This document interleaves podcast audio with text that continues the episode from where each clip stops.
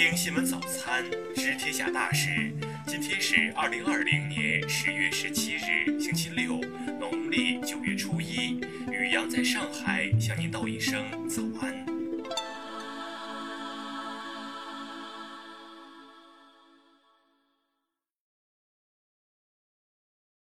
先来关注头条新闻。美国《每日野兽》网站刊登了一篇惊人的报道，称此前一直在力挺美国总统特朗普，并发动着自己所控制的美国福克斯新闻网、纽约邮报等保守派媒体，七天二十四小时为特朗普进行政治宣传的西方媒体大亨鲁伯特·默多克，最近突然对身边人表示，他认为特朗普会在今年的美国大选中惨败。三人称。默多克认为，特朗普最大的敌人是特朗普自己，并认为美国人已经经准备好拜登上台了。从《每日野兽》的报道来看，这一说法来自三名听到默多克说出这番话的人士，但这家美国媒体并没有透露这三人的身份。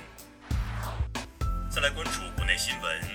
青岛市委常委、副市长薛庆国在受访时表示。截至十六日十八时，青岛市已经全部完成了一千零八十九万九千一百四十五份核酸检测，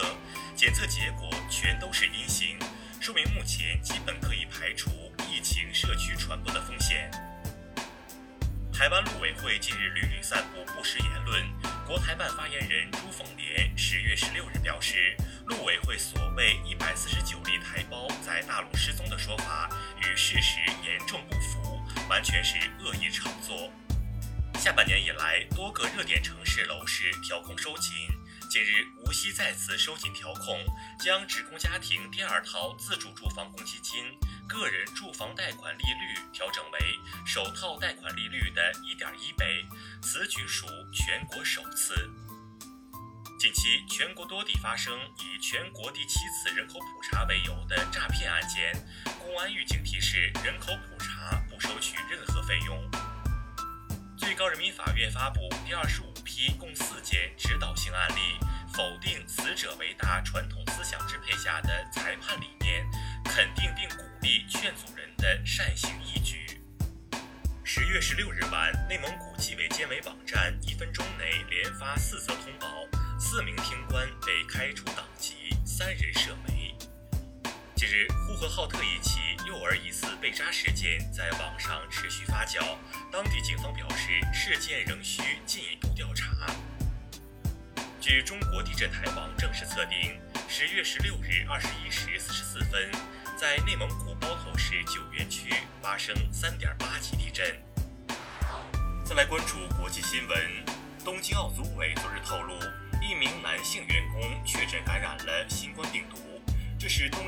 为十月以来确诊的第二人，也是东京奥组委第六位感染的员工。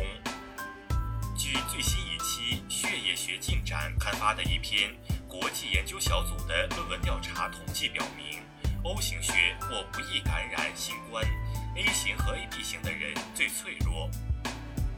当地时间十六日，日本内阁官房长官加藤胜信称，日本政府将在十月下旬召开内阁会议，正式决定将一百二十三万吨含有放射性物质氚的核污水排入大海。此举不仅引发了日本渔业协会和福岛当地民众的反对，也招致了韩国等周边国家的不满。美媒爆料，白宫曾在美疾控中心安插两名线人。试图控制其发布的疫情信息。英欧贸易谈判又现僵局。英首相鲍里斯·约翰逊表示，除非欧盟从根本上改变谈判路线，不然英国将做好准备，无协议脱欧。首尔市十六日表示，上月以全国一万多人为对象实施的网络问卷调查结果显示，辣炒年糕被韩国民众选为给予慰藉的饮食第一位。巴西警方日前对一名政客的住所进行突击搜查，期间该政客试图将大量现金藏进内裤，被警方当场识破。这名政客涉嫌非法挪用抗击新冠肺炎疫情资金。近日，一只濒临灭绝的粉红色海豚出现新加坡南部海域，由于靠近海岸游泳线，被网友上传到社交网络。再来关注社会民生新闻。近日，山东一男子为吓唬人，将核酸结果改为阳性，其虚构事实的行为扰乱了公共秩序，触及了法律。目前，当事人已被刑拘。云南省反电信网络诈骗中心近日发布一案例：云南文山一女子近日网恋被骗六十八万后，她又向假警察报警，再次被骗八千。江西省益阳县公安局十六日发布通报称，当地杀害三人命案嫌疑人李友华已被警方抓获。十六日，在上海市宝山区，一小客车与前方集装箱卡车发生追尾事故，小客车驾驶员当场死亡。再来关注文化体育新闻，亚足联十六日表示，今年十二月十九日的亚冠联赛决赛将在卡塔尔首都多哈举行。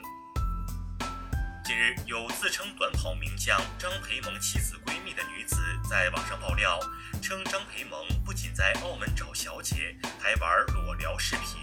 根据该女子的微博认证可知，她是选美冠军，也是平面模特。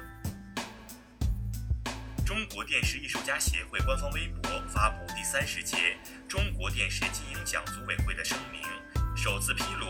近期举办的第三十届金鹰奖投票活动中。存在恶意刷票、数据注水的现象，并展开了清票行动，部分候选演员票数因此变化较大，事件引发关注。十六日下午，韩国短道速滑奥运冠军沈西西被前教练赵宰范性侵案，在韩国水源地方法院进行了三审，检察官要求判二十年。以上就是今天新闻早餐的全部内容。咱们明天不见不散。